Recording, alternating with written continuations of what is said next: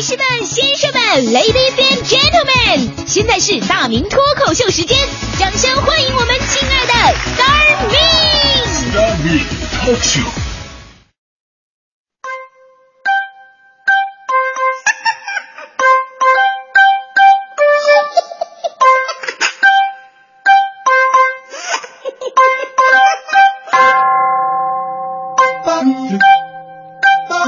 欢迎各位啊，来到今天的大明脱口秀，我是大明。这人呢，生活在社会，各司其职，各安其事。说白了，讲的就是乌龟的屁股，简称规定。有了规定啊，才能形成社会的行为准则。所以我们的身边都是翻跟斗的乌龟，一个又一个规定。正所谓嘛，没有规矩不成方圆，没有大明不听广播。后边这句话可以略微忽略忽略。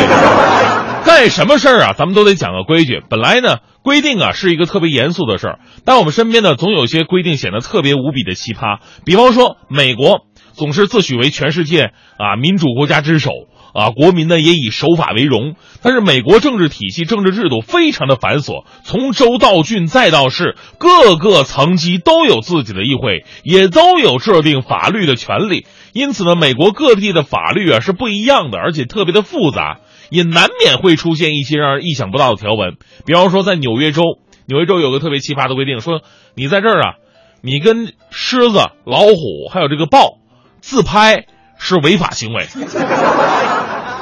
这点美国人我不知道什么是怎么反应啊，咱们中国人肯定受不了，不自拍怎么能证明自己看过是吧？而在密歇根州呢？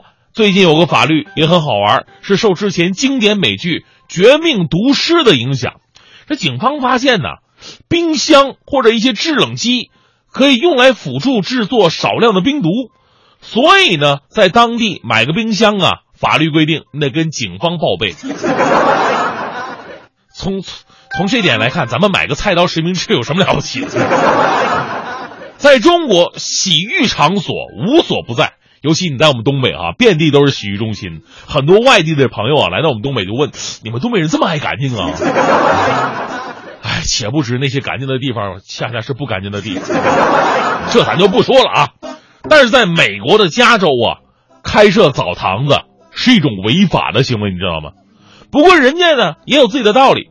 上个世纪八十年代开始，艾滋病毒呢大肆传播。而公共洗浴间很容易发生不安全的某种行为，此举正是用来阻止性传播疾病的潜在扩散。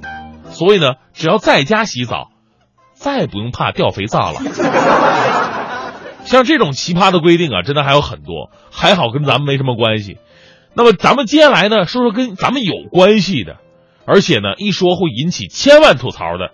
你最受不了的公司规定是什么？国有国法，家有家规，公司呢也有自己的规章制度来严肃纪律。居然有些规定看起来，它确实不是那么的严肃。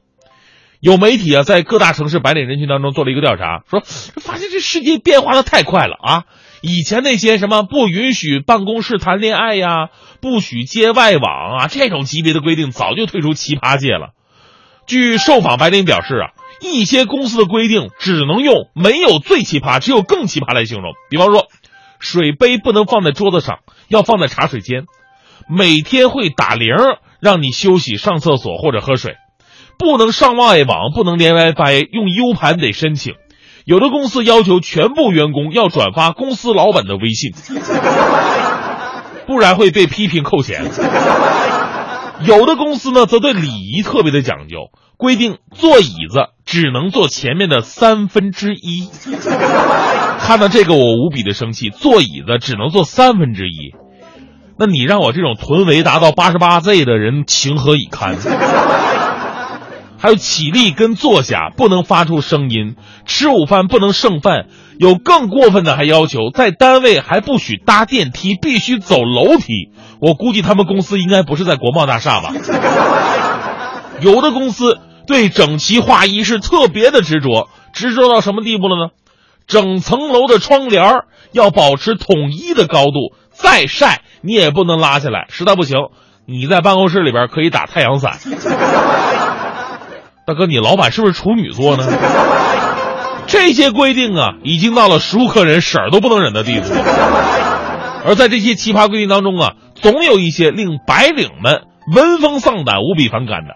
调查显示，白领最无法忍受的公司规定啊，主要集中在加班、考勤、服装和网络这四方面。啊，比方说，大家伙对这个加班费的制度不满呢，因为只有加班没有费啊。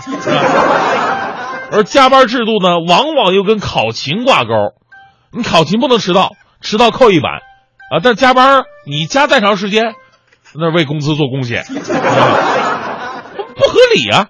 而且忘记打卡算是旷工，这个规定也令人反感。忘记打卡跟旷工这俩本来是两个问题，由于领导的懒政，把它合二为一了。打个比方，我今天来上节目了，但是我没打卡，那我今天等于没来。节目是鬼做的吗？当然，我这比方呀啊，这我们单位没有这规定啊。而对于爱美女性而言呢，公司对服装上的规定更让人难以接受，禁止穿凉鞋和拖鞋，最多只允许穿鱼嘴鞋，鱼嘴的宽度啊，规定露出的脚趾不能超过三个，必须穿有领有袖的衣服，不能穿牛仔裤、运动鞋，还有膝盖以上长度的短裤。这点呢，女同志难受啊。说实话，男同志更难受啊。所以我在这里温馨提示各位啊，对于员工来说，你从来没有把自己卖给公司，因为你签的合同上面写的是劳动合同，而不是卖身契三个字。如果公司的规定触发了基本的人身权利，这是一种违法违规的行为。除了一些特殊企业的特殊规定，一般企业是没有权利提出这些无理要求的。